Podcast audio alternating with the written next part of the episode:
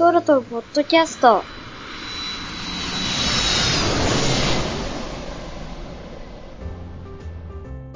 このポッドキャストは国内外の飛行機の話題をほんの少し深く掘り下げて楽しく話そうという番組です。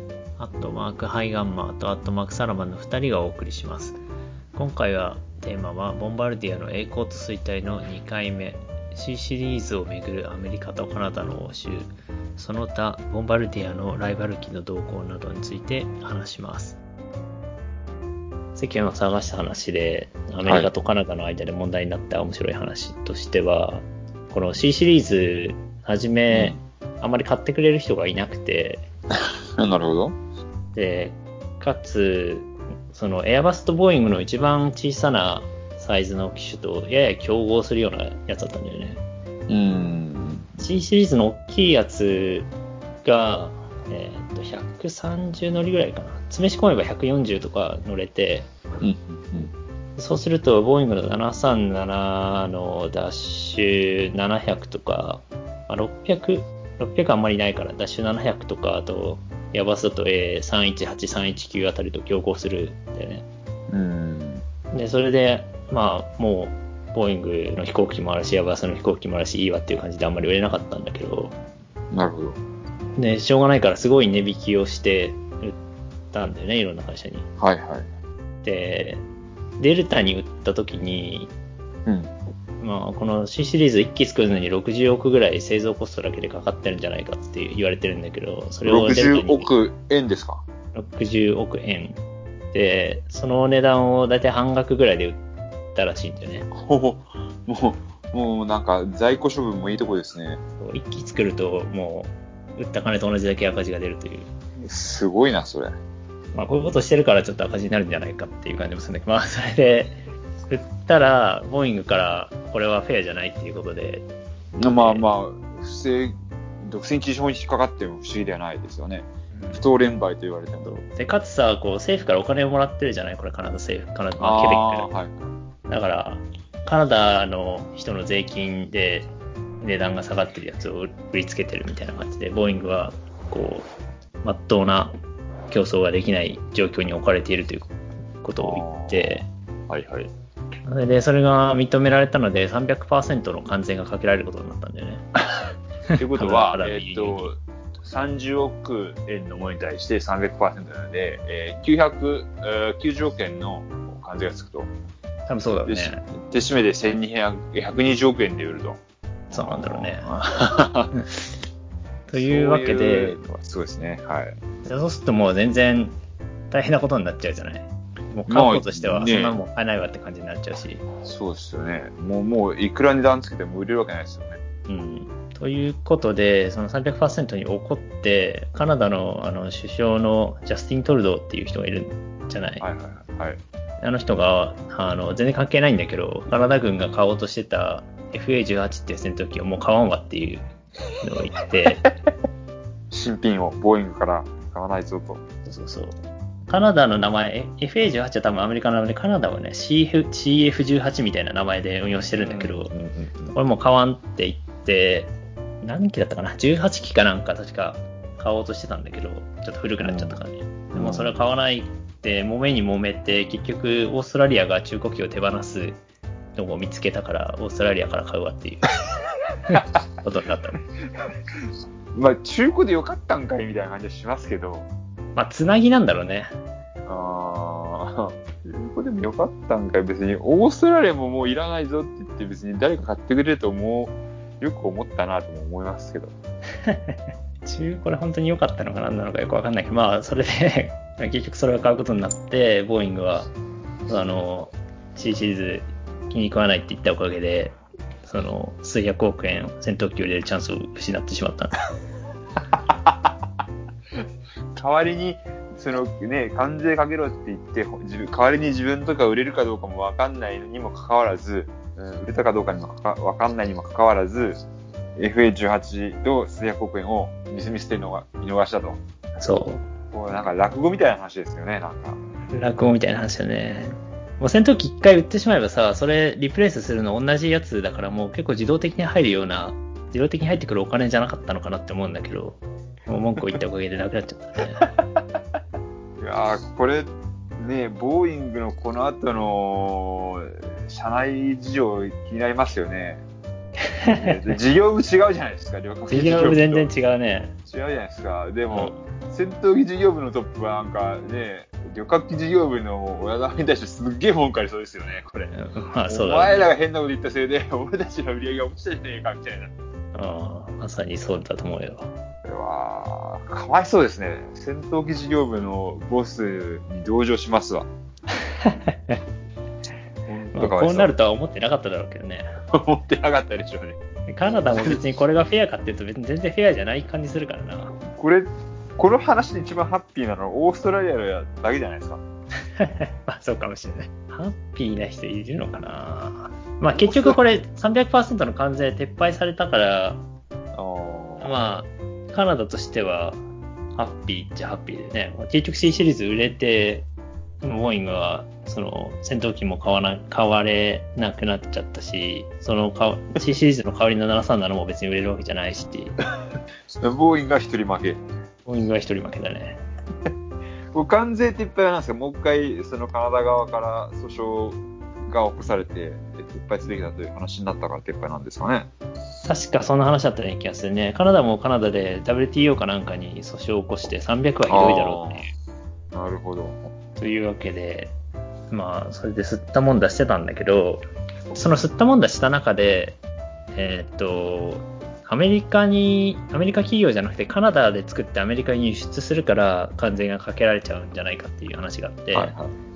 それでアメリカにじゃあ工場を作ってアメリカで最後の組み立てだけすることにしようっていう案が途中で出てきたんだよね。ああ、よくありますね、そういう。ノックダウン生産みたいなね。うん。部品のほとんど作ってて、最後のアッセンブルだけ、需要地で作るというのがよくありました。そうそう。それで、で、まあ結局それをやるのと同時に、あの、エアバスがもう、その C シリーズ事業を買い取ることになったんだよね。ああ、はいはい。お金が厳しいから。いや、でも、エアバスが今、そそもそもこの、えさっき話してましたよね、その、同じぐらいのおサイズ持ってたのにって話をしてたじゃないですか。そうだね。まあ同じぐらいなんだけど、若干大きいんだよね。で C シリーズの方が。いや、えっ、と、エアバスの方が。ああ、そうか。エアバスのこのクラスのサイズって A320 っていう、この前どっかで落ちたよね。あの、どこだった？パキスタンかどっかで落ちたよね。ああ、A320 っていう飛行機で、A320 は、うーんと、詰め仕込んで180人ぐらい乗れる。C シリーズはでかい方で詰め仕込んで140ぐらいなんだよね。ああ、なるほど。で、例えば席で言うと、A320 は横6人なんだよ。普通のエコノミーだと。うん。C シリーズは横5人なんだよ。ああ。新幹線配列。僕一回だけその23配列に乗ってびっくりしたことある。あ、飛行機。そうそう。こ、こんなのあんのみたいな。それはあれじゃない ?C シリーズじゃない？違うのかな？なんかね、ちょっと古めだった気がします。ああ、じゃあ違うかもね。うんと、ベルギーからニースに行く飛行機だったかな。行きだけ、なんか2、3配列の。へえ。なんだろうね。あんまりこのサイズないんだよね、23。まあ今、その、運行してるエアラインの数見てると、スイスだったスイスやだったスイスは運行してるね。スイス多分一番初めに運行し始めたんじゃないか。いや、違うかな。かなり初期に運行し始めた気がする。ちょっと覚えてないですけど、まあでもそんなのもありましたね。かなり初期にこのルフトハンザが C シリーズ買って、で、スイスってルフトハンザの下じゃない？ああ、はいはいはい。だからスイスで運行することにしたわっていう感じだった気がするね。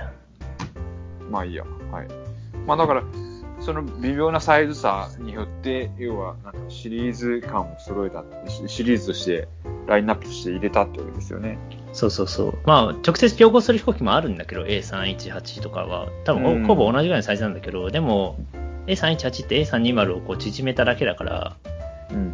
なんていうか、こう、性能では全然勝てないんだよね、C シリーズに。あ、そのそんなにサいい？C シリーズの方が多分だいぶ燃費もいいと。ああ、それはまあそれ用のサイズで作ってるから、む、無茶な設計になってないですかね、そこは。うん。あとまあ、新しいからね。だからその分あちょっと軽かったりもするし。なるほど、なるほど。というわけで、まあ、エアバスとしてはまあ、そのクラスではあんまりこう、勝ち目がなかったので、その318とかねう、んちっちゃいやつは。だから、まあ、そこを保管するという意味で、もう悪い取引じゃなかった。あとはまあ、ケベックの会社だったっていうのもかなりあるんじゃないかなと思うんだけどね。ケベックってフランス語だからさ、エアバスってフランスの会社じゃない。なるほど。だからフランス語を喋る人同士で、こう、話が進められるんですね。意思疎通はいいですよね。うん。あ、いや、いいのか。一回、カナダにナイアガラの滝見に行きましたけど、あの辺は全然フランス語よりも英語でしたけど、やっぱケベックはまだフランス語なんですか？ケベックはそうだ、ナイアガラの時って多分あれじゃないかな、オンタリオ州かなんかじゃなかった。ああ、かもしれないですケベックだけフランス語なんだよね。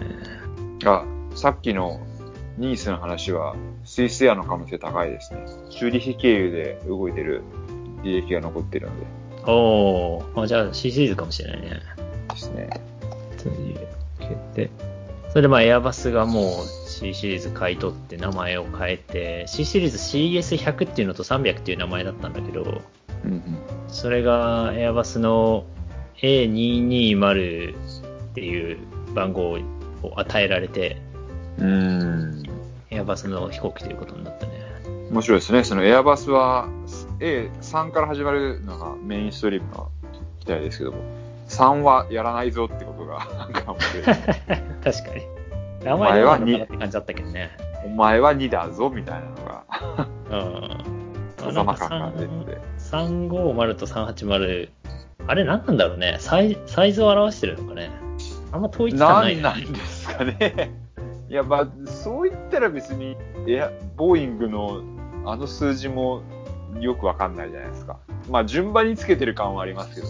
そうだね。ボーイングが基本的に順番じゃないかな。開発順ですねうん。まあ確かに、エアバスは今更350が出てきたりとかしますからね。そうそうそう。あの、名前、ネーミングはよくわからないね。初めは開発順だったような気がするんだけど。うん、ちょっと、面白いですけど。まあでも、3はやらんぞ、戸様はっていうなんかね、発音が。まあ、そうかもしれなこいね。ここの冷や飯食わせる感がすごい、やらしいなって感じ。あでもね、結構うまくいって、その、エアバスに移行されてからね、かなり売れたんだよね、この、えー、やっぱそれは D200 販売力の違いですかね、そういうところは。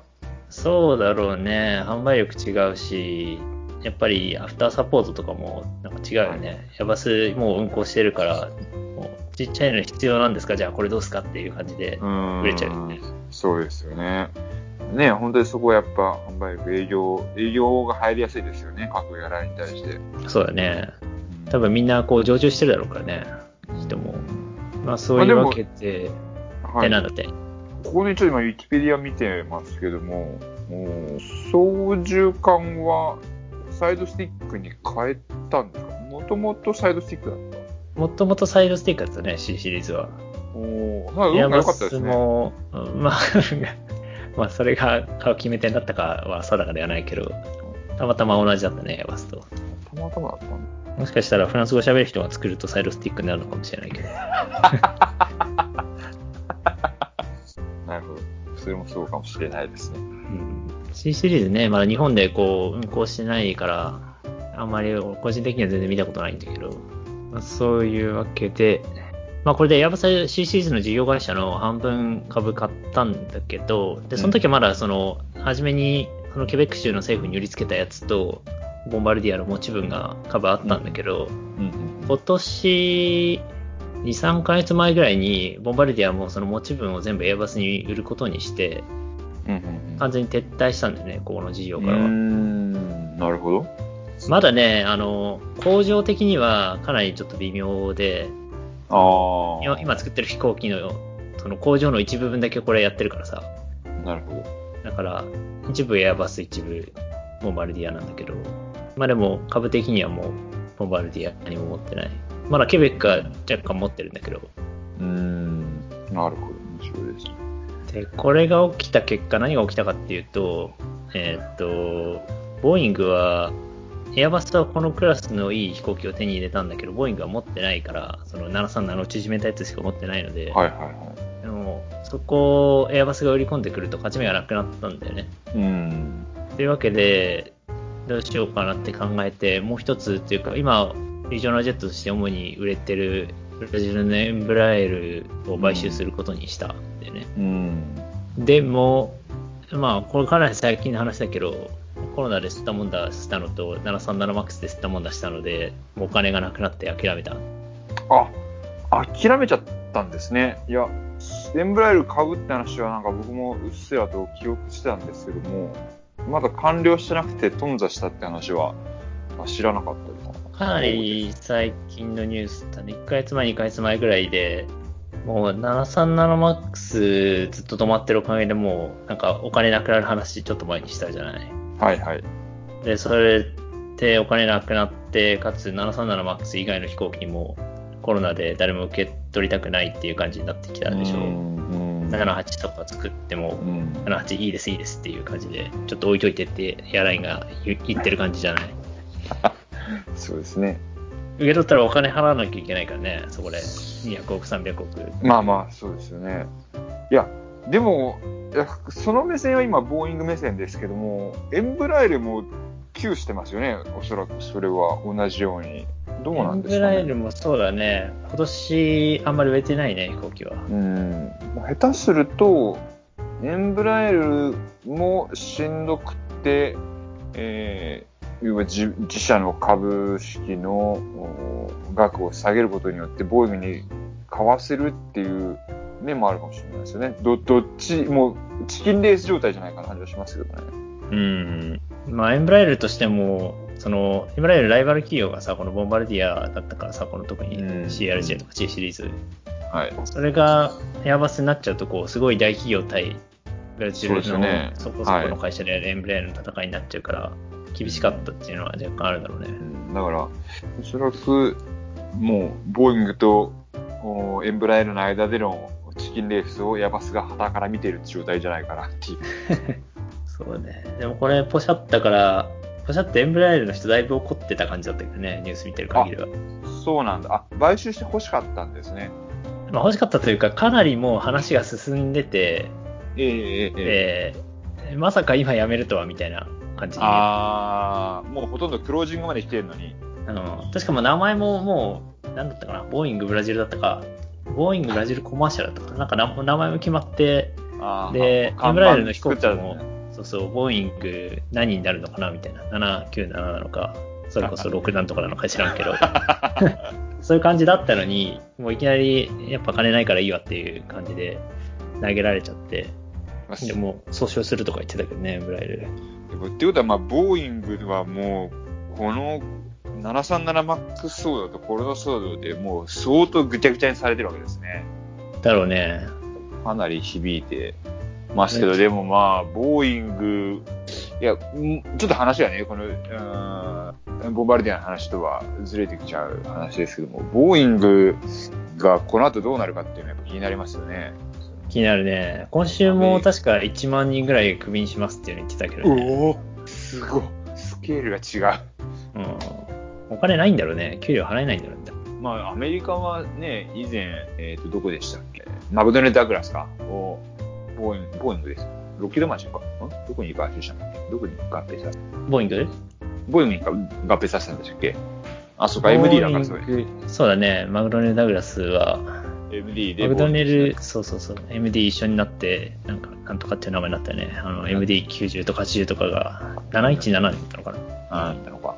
っていうのがあるので、まあ、まだね、アメリカのロッキードマーチンがあるので、えーまだ一社だけじゃないと、唯一の会社じゃないってことすると、そういう再編までもあり得るのかなと思っちゃったり。ああ、確かにあり得りそうだね。ロッキードマーチンね、もう簡単に、まあ、完全にかどうか知らんけど、ほぼ軍事企業だから、この民間旅客機をやってはないからね。やってないけど、まあ、ボーイングの、の屋台骨がやばいから、そうすると、まあ、軍の方から、あ例えば戦闘機部門の安定性を、まあ、測るために、ロッキードマー、えーボーイングの戦闘機部門を分割して、ロッキードマーチンと合わせろみたいな話が出ても不思議じゃないかなと。まあそうだね。まあどのぐらい日本政府がコントロールしてることなのかよくわからんけど、まあでもその分社化とかは全然ありそうだよね。うん。まあね、ねその今、1万人のレイオフがあったって話があると、その可能性は。すごいありそうだね。うんボーイングも宇宙と軍事と、この普通の旅客機事業3つあるけど、宇宙と軍事はまあ、そこまで、主にこう公共事業だからね、NASA に売るそうですね政府に売るのと、他の国の政府に売るのだから、コロナがあるからといって必ずしもあれだけど、まあちょっと話はそれちゃいましたけど、そういうところまで影響しそうな感じですよね。そうだね。どうなるんだろうね。ボーイング、そのちょっと前まで作ろうとしてた797っていうやつももうやめることにしたみたいだし、うーん。この先どうなるのかは全然わからない感じ。737MAX は全然その後復活する兆しがないからね。ないですか。確かにニュースでも、まあ別にそれどころじゃねえみたいな感じにはなってますけど。なんかね、生産は開始するらしいんだよ。開始っていうか再開するらしいんだよ。ちょっと問題点の、あれが、目鼻がついた、解決に目鼻がついたんですか？ついたのかもしれないね。まあ、もしくはもうついてたけどコロナ騒動でちょっと工場止めてた感じかもしれないけどね。でも目鼻がついたっていう報道も特になくて、まあ目鼻がついたのかもしれないけど、まあこれ作り続けてたらまた在庫ばっかり増えていっちゃうから、どうなんだろうそうなんそうなんですよ。どなんかちょっとずつって言ってたけどね。もともとはもう月に40機とか50機とか作ってたんだけど、うんうんうん。もう1日2機とか出してたんだけど、多分、ほんとちょっとずつなんだろうね。復活するのは。えー、まあ、で、ボーイングは、まあ、この先どうなるのかわからないけれど、まあ、で、ボンバルディアの話に戻ると、はい。これで、まあ、お金がだいぶなくなってしまったので、うん。えっ、と、赤字事業は売ろうという話になって、うんうんボンバ半分電車半分航空みたいな会社だったんだけど、うん。ちょっと前までね。で電車はフランスのアルストムっていう会社に売るって言ってて、はいはいはい。電車あんまりよく知らないから、うんそれでどう業界が変わるのかよくわかんない。まあやっぱでも、フランスですね。アルストムに売ったってことは。確かに、まあそうだね。まあそこもちょっと、まあでも電車はね、確かね、かるかなりドイツで作ってるはずなんだよね。あだから、ちょっとど、どこまでフランス語パワーが効いたのかよくわかんないけど。電車結構、あの、なんだっけ、空港とかで走ってるやつもよく見るけどね。あ。おー。あとは、面白いのは、えっと、確かボンバルディア飛行機だあの、電車だと思いますけど、中国の、結構高知の方を走ってる鉄道があって、ああそこには、そこはかなり高知なので、飛行機みたいな機密性が欲しいというのと酸素マスクをつけるということで、ボンバルディアが採用されてたと。へえ。じゃあ飛行機の酸素マスク技術者がそこに行ったのかね。うんなんかまあ、そのような話を聞きましたよ。だからボンバルディアなんだ、みたいな話を昔見た覚えがあります。なるほど。なんか新幹線みたいなやつも作ってるよね。形。うん、ちょっと覚えてないです。わかんない。どこだったかななんかフロリダかなんかに新幹線みたいなやつあって、あれ確かボンバルディア製だったような気がする。なるで、まあ CRJ も旧シリーズとか、あとまあシミュレーターとか、あと航空機の航続見立て事業とか、まあいろいろあったんだけど、それらをもう全部売り払っちゃって、うんもしくは今売り払う交渉をしていて、最後に残るのはビジネスジェット事業だけじゃないかという感じになってるね。いや、結局利幅の大きい商売が残ると。そうだね。ビジネスジェット、景気が悪くなるとちょっと落ち込むんだけど、あのーなんだっけ。リーマンショック。リーマンショックの時とかかなりあれだったんだけど、まあでも今はもう全然すごい絶好調だったんだけどね。でもまあ、この状態でまたリーマンショック以上のものが来てるとなると、あれですね。そうだね。今後はどうなるかはちょっとわからないけど、ね。国語しの感じですね。うん。まあそういう。で、まあ何の飛行機があるのかっていうのはまあさっき話をしたので、まあ大体触れて、競合他社はどこだったか、もしくはどこなのか。まあいろいろあったんだけど、さっきもちょっと話したように、旧 C シリーズ、今 A220 って言われてるやつは、まあ小さいクラスだとボーイング、エアバスあたりが競合他社で、うん。まあ、大きいクラスだと、エンブレアの 100E2 ってやつと E1 があるんだけど、E2 の方は同じぐらいのサイズなので、それが競合他社で、まあ中国のやつは作ってるけど、いつまでも完成してないから、なかなか競合他社にはなってない。CRJ は、えーっと、伝統的にはこのエンブレアの飛行機が主な対戦車で、まあヨーロッパ結構いろいろ他も飛んでて、このフォッカーとか、フォッカーは多分ドイツの会社だけど、あと、イギリスのハブロっていう会社が作ってるなんか4発機があるんだけど、あのロンドンシティとか飛んでるやつ。それとかもあるんだけど、こいつらはもう作ってないから、もう新しい買うときっていうときには競合機にならなくて、そのリプレイスを担当されるみたいな感じになってる。であとの競合機としては、まあ、MRJ もいたんだけど、MRJ もなかなか出てこないし、コーマックもいるんだけど、コーマックはちょっとあんまり ARJ はこう外国に売れるよう、中国以外に売れるような飛行機ではないので、それもなくて、あとロシアのスーパージェットっていうのもあるんだけど、スーパージェットもまあそこまで西側諸国には採用されてないので、まあ、若干あるんだけどね、若干メキシコとかは多分結構飛んでるんじゃないかな、スーパージェット。ロシアの。そういう感じ。他の競合他社、あとはビジネスジェットなんだけど、ちっちゃいリアジェットは、えーまあ、結構ね、ビジネスジェット傾向はいろいろ飛行機の会社いて、セス、ちっちゃいやつはセスナ、うん。エンブレア、うん。あと、ピラタスと、ピラタス多分ヨーロッパだけど、あとネクスタント。ネクスタントは多分全然新造機じゃないんだけど、昔、昔、三菱重工が MU300 っていう飛行機を作ったんだようね。ん。はいはい。で、それが、えーっと、景気悪くなって、アメリカのビーチジェットっていう会社に売ったんだよ。はいはいはい。事業全体を。で、それで、その後ビーチジェットが、名前が変わって、ホーカーかなんかになったのかなうんうん。で、ホーカー400っていう名前になったんだけど、ホーカー400になってすごい売れたんだよ。おー。それでアメリカ軍とかにかなり採用されて、で、結構台数が売れたんだけど、そのホーカーがその後また潰れて、売れたけど潰れたんですね。潰れた。まあ売れたのはどんだけ商売ですね。1980年代、90年代ぐらいだからね、もう潰れたのは10年ぐらい前じゃないかな。10年前 ?7、8年前ぐらいかな。うん。で、それでまたビーチジェットに戻ったんだけど、その、まあ売れたから結構その、ホーカー400っていうやつが市場にあった、あるんだよね。うん。うんうん。で、それを結構、なんだろうな、リファービッシュというか、でエンジンを最新式にして、中古機を買ってきてエンジンを最新式にして、全部素晴らしいやつにしますみたいなやつで売ってるのがネクスタント。で、それよりちょっと大きいサイズ、チャレンジャーは、まあこれも同じようなセスナ、エンブレア、あとファルコン、ファルコンってフランスの会社なんだけど、ファルコン、ん。ファルコン会社じゃないのかな。ちょっと怪しいな。会社じゃないような気がするな。ファルコンって会社なんだっけ？いや、知らないです。ファルコンっていうね、ビジネスジェット、なんか、最近では珍しい三三発機なんだけど、うんうん。それが、まあ、今日対抗馬。一番でかい、その太平洋を渡れるグローバルってやつは、まあ、ファルコンも太平洋多分渡れるんだけど、かなりギリギリで、うん。ちょっと厳しいので、そのグローバルの対抗馬は、まあ、ほぼほぼガルフストリームっていう会社だけなんじゃないかなと言われている。ガルフストリームは、ちなみに、なんか結構ね、なんかかっこいい感じなんだよ、飛行機が。あ、ありますよね、ガルフストリームって。なんでかよく知らない。なんかパッと見ね、パッと見。あの、グローバルとガルフストリームってほとんど同じような、もう、なんだろうね6000マイルとか7000マイルとか飛べて、太平洋渡れて、すごい速いマッハ9出るみたいな飛行機っていう点で同じで、乗れる人数も同じぐらいなんだけど、うんうん。見た目なんか、モンバルディアのグローバルの方がこう、やぼったい形してる。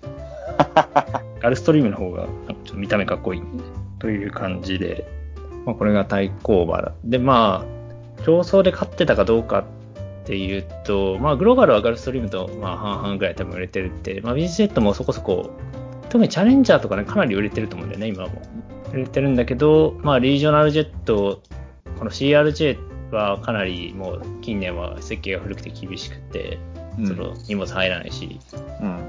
燃費はそこそこいいんだけどね。あの、うん。狭いか狭いから。C シリーズもエアバスに買収されるまであんまり売れなかったんだけど。で、まあもう一つあったのは、Q シリーズ、あ9400、ANA 結構飛んでるやつあるじゃない、はいはいはい。名古屋も飛んでますね。そうそう、名古屋も結構飛んでるやつ。9400の対抗馬は実質フランスの ATR って会社だけなんだけど、はい。ATR と比べると結構、まあ、なんか似たようなジャンルではあるんだけど、まあ、ちょっと違う。ATR はね、なんかすごい遅いんだよね、飛行機。へー。9400はなんか、プロペラ機の割にめちゃくちゃ速いんだけど。で、まあ、そこそこ需要があるので、9400も ATR も、まあ、売れたり売れなかったり。まあでも、この9400は、さっき言ったバス会社と、そのプライベートのオーナーとの違いで、売れても、特にさ、フラこう、結構、その地域の。とこに売るみたいな感じで、日本でも、その9400は ANA が結構いっぱい運行してて、別にそういう感じじゃないけど、例えば沖縄の島しょ部とかさ、北海道の島しょ部もそうだけど、天草エアラインとかですよね、あとは。あ、そうそうそうそう。そういう感じのところに売る、1機売るとか、2機売るとか、そういうのが多い。まあ、え営業の割にはね、数もないしみたいな。そうそうそう。で、みんなでお金を出した税金で半分賄われてますみたいな感じのところなんでね。まあ、それでちょっとそんなにめちゃくちゃ儲かるっていうビジネスモデルではないんで。あ、天草が ATR か。ああ、そうかそうか。最近はもう ATR が多いんじゃないかな。日本でも結構さ ATR いくつか導入されてたよね。日本だと天草とエアコミューター、ポンタルエアブリッジ知らないな。どこだ？沖縄とか飛んでるやつかな。長崎あ長崎か。五島列島とか行くやつかな。あ、かもしれないです。あ、壱岐とか合同行ってますね。そうですね。あ、ここでも9,200も使ってるみたいですね。ああ、じゃあ昔のやつ使い続けてるんだろうね。あわかんない今多分生写真が残ってるだけで、写真が残ってるだけで今は使ってないかもしれない。あとは北海道エアシステム。北海道エアシステあの、HAC って書いてあるやつか。ムかもしれないです。2020年から ATR 使う予定。多分ね、ATR の方が燃費いいんじゃないかな。あとは小笠原路線。でも使いたいなみたいな。佐渡でも使いたいなみたいなええことは ATR は言われた。他にこのサーブの飛行機もあったんだけど、サーブ多分もう作ってないんじゃないかなと思うんだよね。プロペラ機。はだからサーブのリプレイスは多分 ATR でされることが多いんじゃない ?ATR、この9400の対抗版のなんだったかな ?ATR72 ってやつがあって、あ。うん。それよりもっとちっちゃい42っていうのがあって、多分日本に導入されてるの42が多いんじゃないかな。結構ちっちゃいやつ。という感じですね。まあ、そういう感じで、まあ、ボマルディアはいろんな会社を買収して、こいろんなとこに一時期、そうそう、一時期良かったんだけど、最近の状況によって、ビジネスジェットだけの会社になりそうであると。なるほど。